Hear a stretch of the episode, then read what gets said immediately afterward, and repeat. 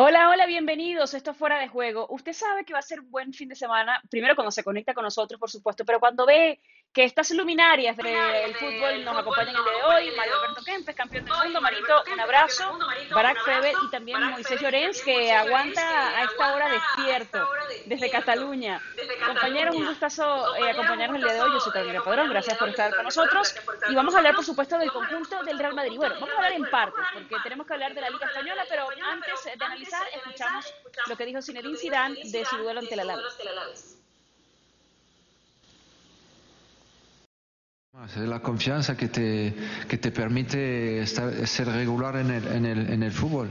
Pero la confianza sabemos que la, tenemos. La única cosa es que es verdad eh, que, que, hay partidos. Nosotros cuando jugamos contra un equipo, de todas formas, el Real Madrid siempre los equipos salen, eh, pero más, más que a tope. Y eso las dificultades. Nosotros no podemos ni bajar ni un minuto, ni, ni, ni, ni un minuto de concentración, ni, ni, ni, nada. Eh, tenemos que estar siempre a tope, a, a 100, 150%, eh, para luego, pues, si estemos nosotros como los demás, ahí tenemos posibilidades de, de, de ganar el partido si estamos al mismo nivel de, de, entrega, de, físico, de, ¿sabes? de concentración, ahí luego nuestra calidad puede hacer la diferencia.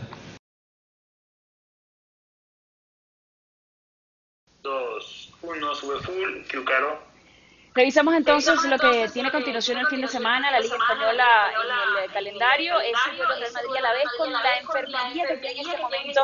Zinedine Zidane o Carvajal, que también se terminó rompiendo una lesión muscular en el aductor corto derecho, baja, Ramos que está trabajando al margen, Karim Benzema que todavía no se ha recuperado del todo, prefirieron arriesgarlo pensando en la Champions. Marito, pero una versión del Madrid que la vimos recompuesta entre semanas justamente en la Champions, en ese partido ante el Inter, y que terminó ganando. ¿Te parece que ante la Alavés vaya a necesitar o a echarle menos a esos jugadores claves que normalmente lo acompañan en la medular? Hola, Caro, ¿qué tal? ¿Cómo le va, muchacho? Bueno, sí, yo creo que, está respondiendo bien. Ya respondió la semana pasada frente al Villarreal, un equipo muy competitivo y que sin embargo fue a, Valencia y, bueno, a, Villarreal y, empató el partido y lo llevaba ganando prácticamente todo. Y el otro día contra el Inter realmente hizo un partido muy interesante. Yo creo que la, las ausencias de estas grandes figuras hace de que los otros protagonistas, los que normalmente no, no se cuentan, lo están haciendo muy bien. Y, si no ha tenido problemas en Villarreal, no ha tenido problemas en Italia y en Milán contra el Inter, yo no creo que vaya a pasar apuro contra el Alavés, aunque siempre los partidos hay que jugarlos para después ganarlos. Así es, porque este Real Madrid muy ha sido inconsistente, pero en el último partido de repente cuando uno esperaba o, tenía puesta la atención en un Barán, resultó que no tuvo un mal partido, eh, los Nachos, los Lucas, vamos, que siempre aparecen nombres que no dejan caer al míster y no dejan caer al Real Madrid. Bueno, le devuelven al entrenador la confianza que les da y sobre todo la seguridad. Eh, Zidane es justo con, con los futbolistas, arriesga muchas veces con las rotaciones, pero bueno, al final, al final el entrenador sabe lo que está haciendo en todo momento.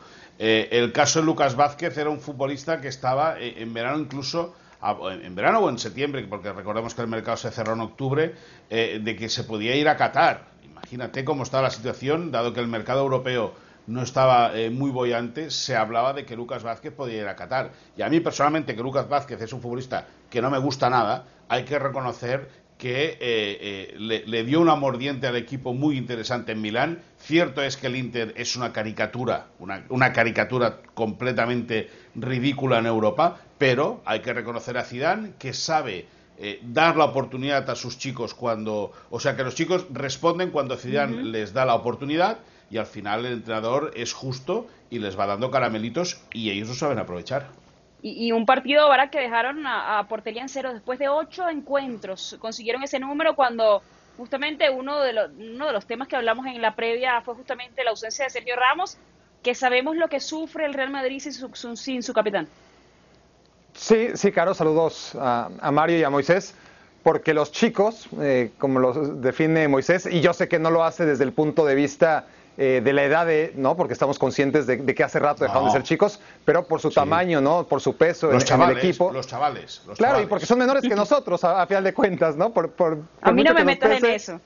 Bueno, están ahí, este, ahí este, peleando eh, frente a frente con Caro en la cuestión de la edad, gente como Nacho y como Lucas Vázquez, ¿no? A, final de cuentas, eh, es importante que el Real Madrid tenga estos jugadores que se van a jugar la piel por, por el Madrid las pocas veces que jueguen, que van a aprovechar los minutos que tengan y, son garantía dentro de sus limitaciones porque, eh, a ver, el Real Madrid pudo haber vendido en cualquier momento a Nacho y a, Lucas Vázquez, pero no habría hecho una tremenda caja por ellos, ¿no? Les hubieran pagado lo justo y, nada más. Y en cambio es bueno tenerlos porque, porque se ve que hacen buen grupo, porque es necesario tener este perfil de futbolistas que no juegan demasiado, pero cuando juegan suelen cumplir.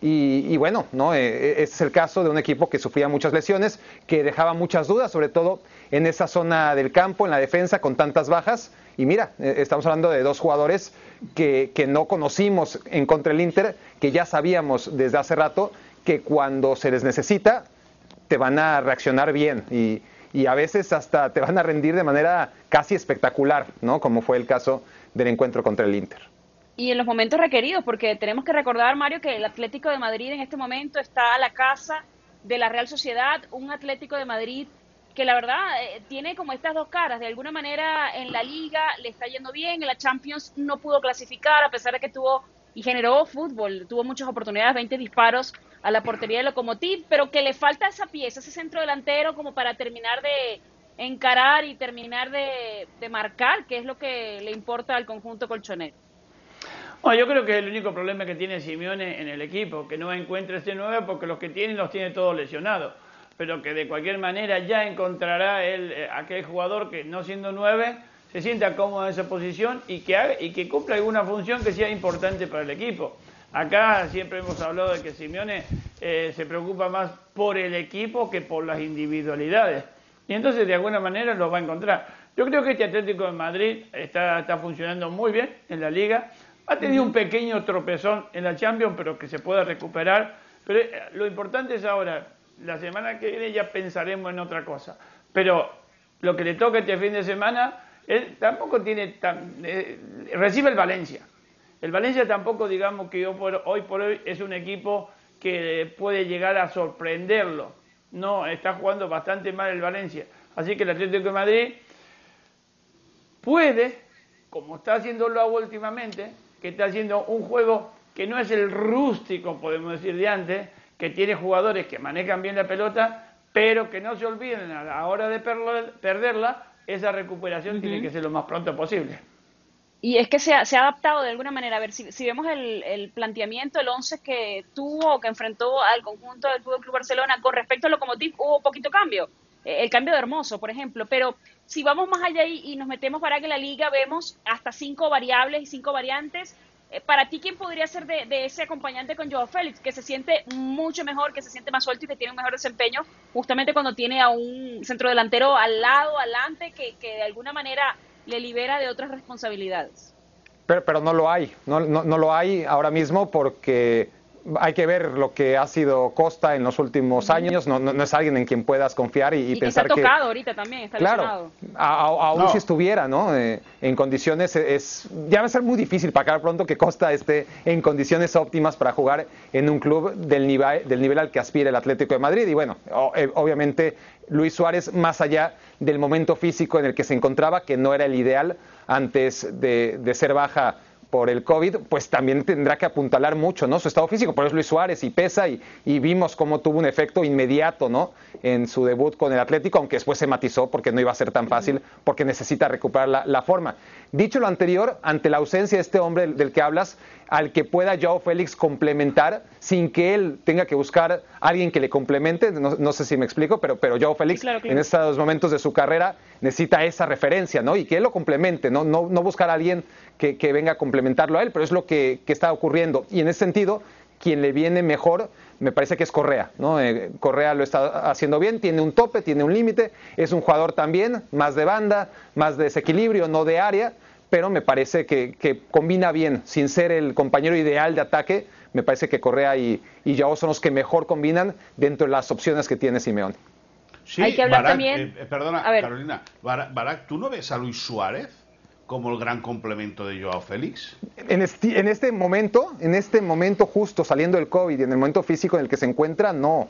Estamos hablando del partido que va a jugar ahora mismo el Atlético de Madrid en contra del Valencia. Es que, mm. es que antes, de, antes de viajar con la selección uruguaya, eh, hay un partido en el cual, o, un par de partidos en el cual se entienden muy bien los dos.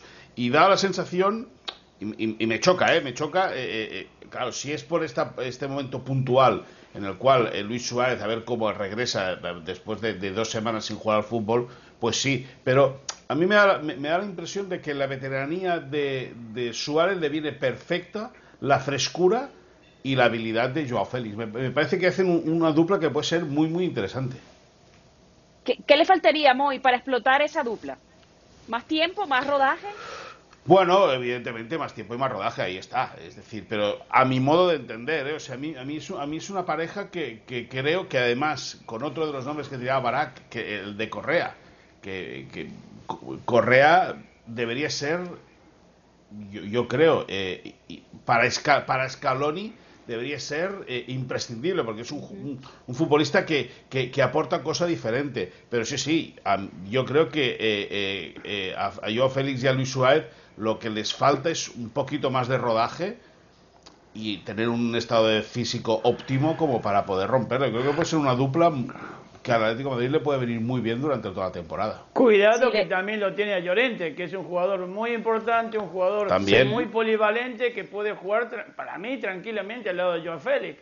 Sí, Llorente además corre un poquito más atrás. Es decir, yo creo que tiene el Cholo Simeone variantes como para no extrañar, digamos, diciéndolo de alguna manera, al 9-9. Y fíjate que con el tema de Llorente, de alguna manera el tema de las rotaciones le ha funcionado porque hay eh, Llorente, Carrasco, jugadores que quizás estaban un poco por debajo de la forma y con el tema de, dar minutos han demostrado también un muy buen nivel. Eh, hay que hablar también del Fútbol Club Barcelona, Moy, voy contigo. ¿Cómo ves, cómo vaticinas ese partido ante Osasuna en medio de todo este, es que, a ver, semana tras semana tocamos lo mismo y, y parece que fuera cliché, pero es que la situación del Barça no mejora, sigue en lo mismo y semana tras semana surgen rumores, eh, hoy leíamos el tema de, los sueldos, eh, que llegaron a un acuerdo para reducción. ¿Cómo está el tema dentro del equipo? No, a ver, e, el equipo está tranquilo, y más después del, último resultado contra el Dinamo, en el cual eh, los no habituales, como le pasó a Zidane en Milán, Kuman se dio cuenta que en Kiev, en un partido también muy importante, porque el Barça ya sellaba el meterse en octavos de final, a peleará con la Juventus para ser primero de grupo, bueno, pues, pues ese, ese equipo de jugadores eh, menos habituales, incluso con Aleñá, que no juega, que, que, apenas había tenido participación con el equipo, bueno, eh, y con la ausencia de, Piqué, la, aparición de Mingueza, que hizo un partido correcto, la gente también está eh, tirando cohetes ya con Mingueza, tranquilidad, la pelota al suelo, Sí, pero, pero de alguna manera, muy, muy con eso, con lo de Mingueza, a ver, había mucha expectativa por la pareja de centrales porque lo, ha cambiado también mucho, digo, no, no ha tenido muchas opciones, está tirando de lo que tiene, pero eh, esa dupla con la inglés de alguna manera pues se entendió y, y, la gente le dio un aprobado a Mingueza. Sí, lo que pasa, lo que pasa es que Mingueza es, es, es un chico del B y un chico en el cual los técnicos de la casa tienen cierta confianza, pero tampoco lo ven como un jugador eh, de futuro. Igual que con Araujo sí que creen que es un futbolista que puede llegar y se puede consolidar en el primer equipo del Barça, con Mingueza hay más dudas. ¿Entiendes? Pero que ya le vino bien a Kuman el otro día que saliera y que hiciese un buen partido. Ahora, el partido de Osasuna, pues, pues va a ser, va, a ser puede ser un partido trampa. Es domingo, 2 de la tarde, una hora nada habitual. Eh, Osasuna sabe muy bien a qué juega, sabe muy bien qué hace sobre el terreno de juego. Recuerda que el año pasado ya venció en el Camp Nou, creo que fue 1-2.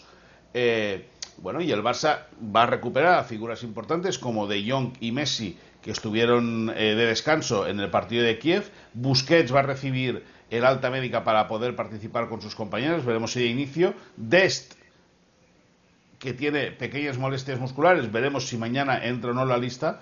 Pero bueno, al final el Barça, de una manera u otra, tiene que sacar eh, eh, ya no solo este partido adelante, sino que de los próximos siete partidos de liga que tiene, cinco son en casa y tiene que aprovechar este tramo de competición, este tramo de temporada, para meterse en la zona alta de la clasificación.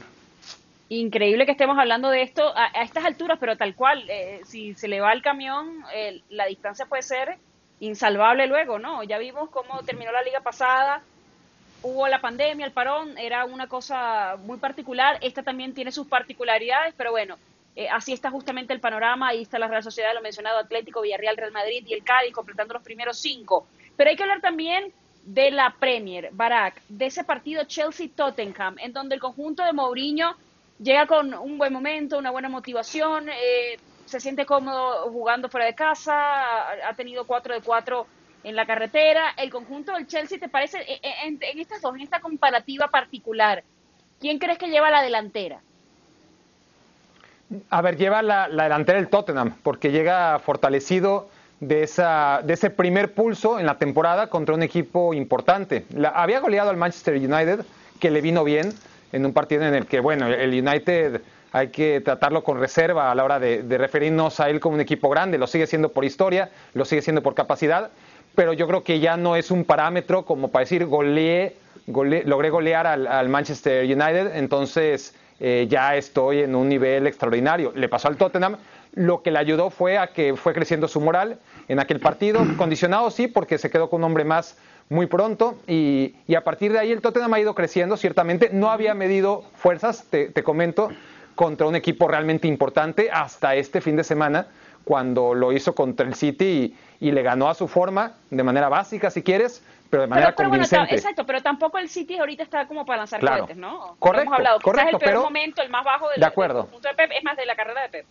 De acuerdo, pero entre que es el peor City y es el peor United y, ahora vamos a decir que es el peor Chelsea, a final de cuentas el Tottenham está siendo mejor ¿no? que, que, las malas versiones de sus competidores y de eso se trata. Eh, es un equipo que, le viene muy bien el estado de forma eh, de dos de los mejores jugadores de la Premier League ahora mismo, sin duda que son eh, Son y Harry Kane.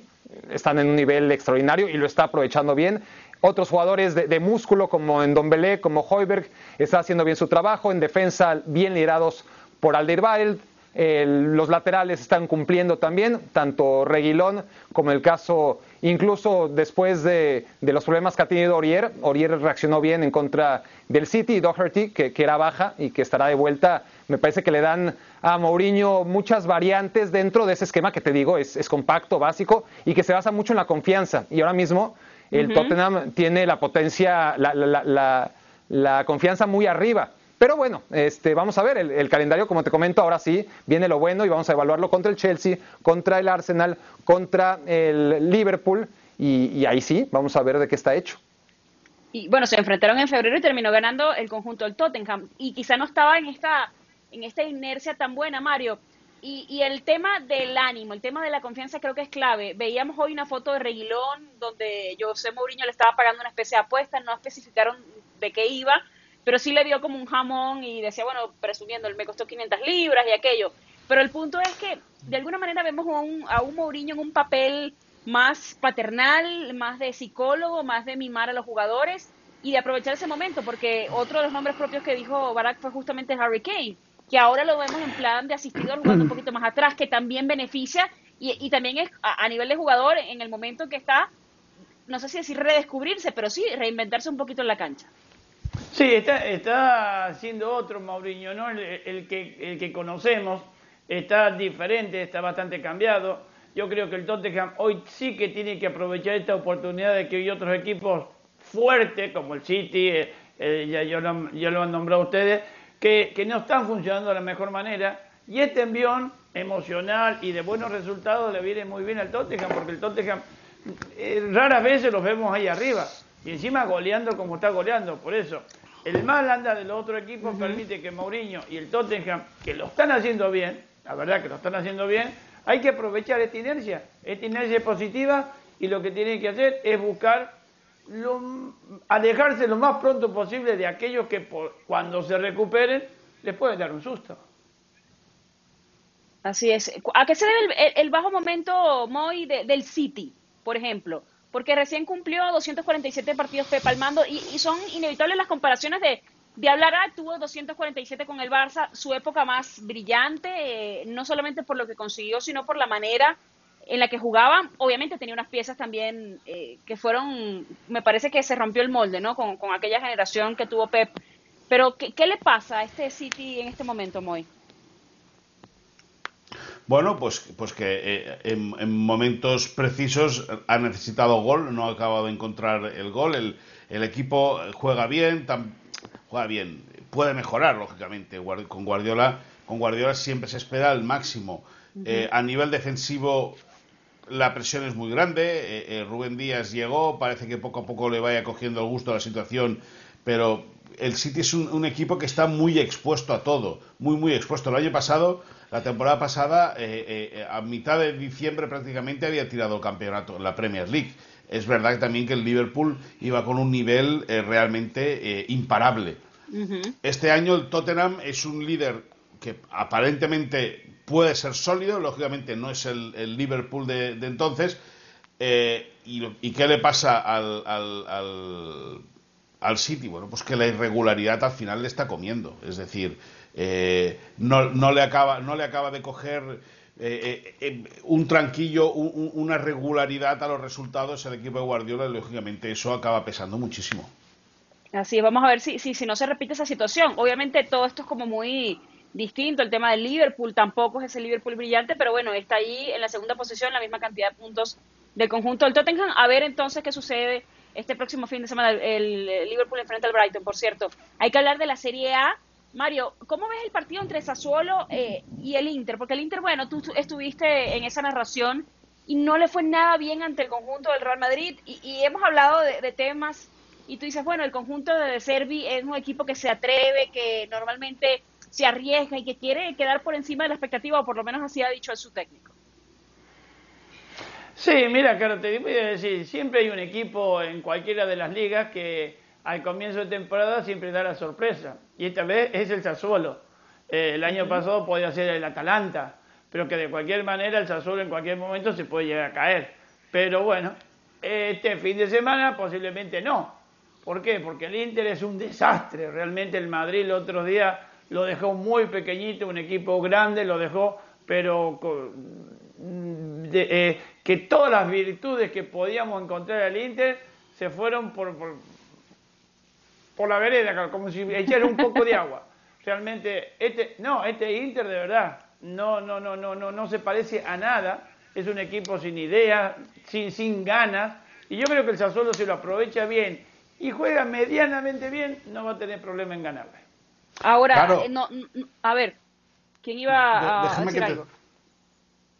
sí, sí, te voy a decir yo, claro. Déjame que te diga que en el Barça, eh, eh es un técnico muy, muy seguido, hasta el punto que es constantemente invitado para que dé charlas de, metodología y de funcionamiento de equipo, tanto a los técnicos del, del fútbol base y del primer equipo, como a los chicos del fútbol base de la Masía. O sea, es un entrenador que tiene un gancho que el Barça lo está eh, eh, siguiendo eh, muy de cerca porque consideran que es un entrenador de, mucho futuro.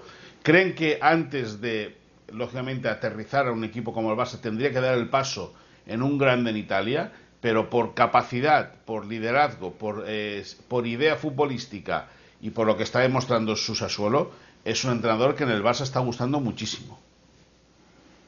Qué buena, qué buena, ese buen insight. Eh, Barak, ¿qué opinas de eso? Porque justamente, bueno, sé que tu opinión del Sassuolo quizá no es eh, en este momento de algunos partidos específicos eh, ese equipo dominante, porque, a ver, el que nos está viendo, tuvimos hace rato ESPN FC y fue un tema de discusión entre Paco y, Barak. Sí, porque el Sassuolo lleva mucho tiempo siendo un equipo sumamente divertido, ¿no? Eh, yo lo he bautizado como el mejor equipo de media tabla de Europa desde hace rato. Es decir, no, no es un equipo sensación, lo está haciendo porque está sumando los puntos que antes no sumaba por ahora. Y curiosamente, los partidos que le he visto a Sassuolo, que confieso que no han sido todos, es decir, no, no, no, le puedo dar el seguimiento a Sassuolo, que sí le tengo que dar a los equipos más populares, en los partidos que le he visto al Sassuolo, el último contra el Verona o el Napoli son los que más tengo presentes, son partidos donde se llevó el resultado pero no las sensaciones, cuando generalmente es, es al revés, ¿no? Es, es un equipo eh, que, que, juega muy bien y que a veces eso le alcanza para empatar, perder o ganar.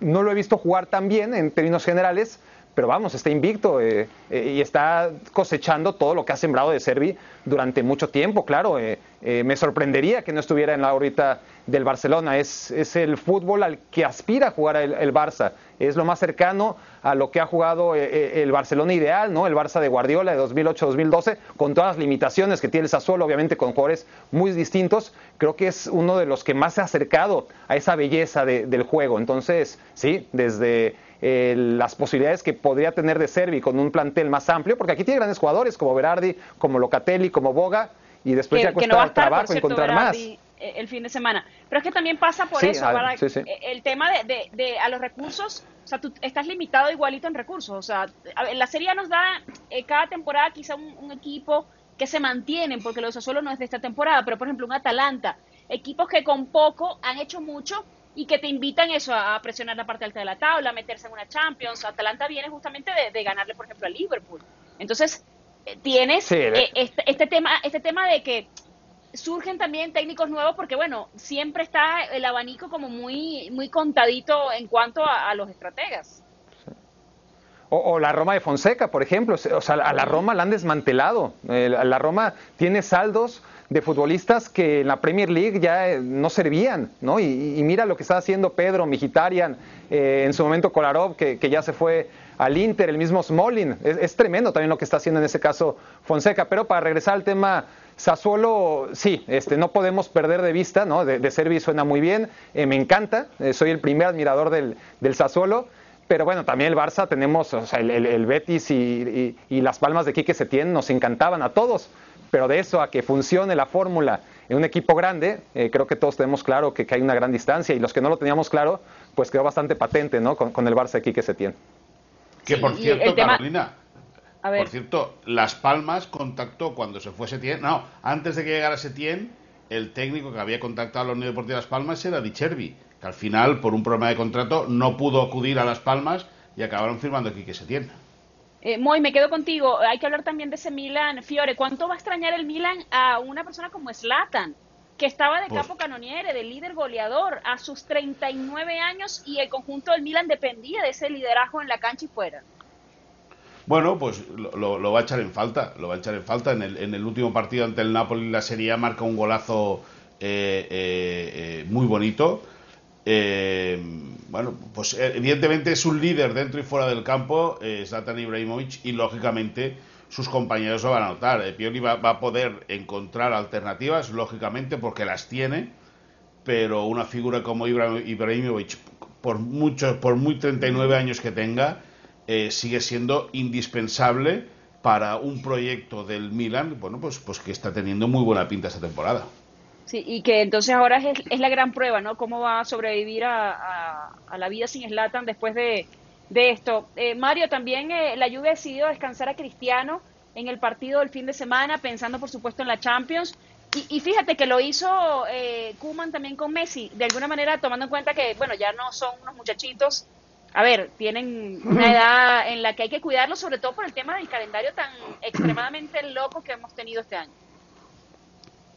Sí, sí, pero con esta grande fiera, eh, ellos, ellos también tienen que tener la predisposición de decir, sí, está bien, tenés razón y me quiero y, voy a tomar descanso por menos uno o dos partidos. Es que llega un momento, a, a todos nos llega el momento de que no podés aguantar, el cuerpo no lo aguanta. El cuerpo no lo aguanta, los entrenamientos, los viajes, las obligaciones de tener que ganar domingo tras domingo hace de que, bueno, tanto el cuerpo como la mente te pase factura. Y yo creo que hacen bien, hacen bien los técnicos en dejarlo descanso para los grandes jugadores para que rindan mejor. Claro, dosificar, eh, preferible no extenuarlos y utilizarlos realmente cuando eh, tenés una prioridad. Barak, ahora vamos a terminar el show, eh, partido o jugador a seguir para ti el fin de semana. Bueno, te habría dicho Berardi antes de las malas noticias que, tiene el Sassuolo respecto a su delantero. Eh, te comentaba antes que Azar, ¿no? Es, un jugador al que vamos a ver, ¿no? Eh, ya medio apuntó ciertas cosas contra el Inter, lo venimos esperando dos años. Y, bueno, quizás contra el Alavés podamos ver la mejor, ahora sí, versión de Denazar. Vamos a ver si es cierto. y, es el momento, ahora o nunca, es cuando se le pues necesita y cuando puedes levantar la mano, ¿no? De alguna manera. Eh, yo diría también a Haaland, el Dortmund va a enfrentar al Colonia, así que pendientes porque ha marcado los dos últimos partidos, este muchacho está rompiendo todos los récords y bueno, vamos a ver eh, cómo termina su futuro, si es cierto que se va a ir a la liga. Apuntar a Lucas Pérez del Alavés, ese va a ser el crack del fin de semana. Bueno, ahí ya le prendió la velita a Moy en ese partido. Gracias por acompañarnos. Esto fue Fuera de Juego. Hasta la próxima. Alberto Kempes, Moy Llorens y Barack Feber. Yo soy Caro Padrón. Hasta la próxima. Chao, chao. Adiós.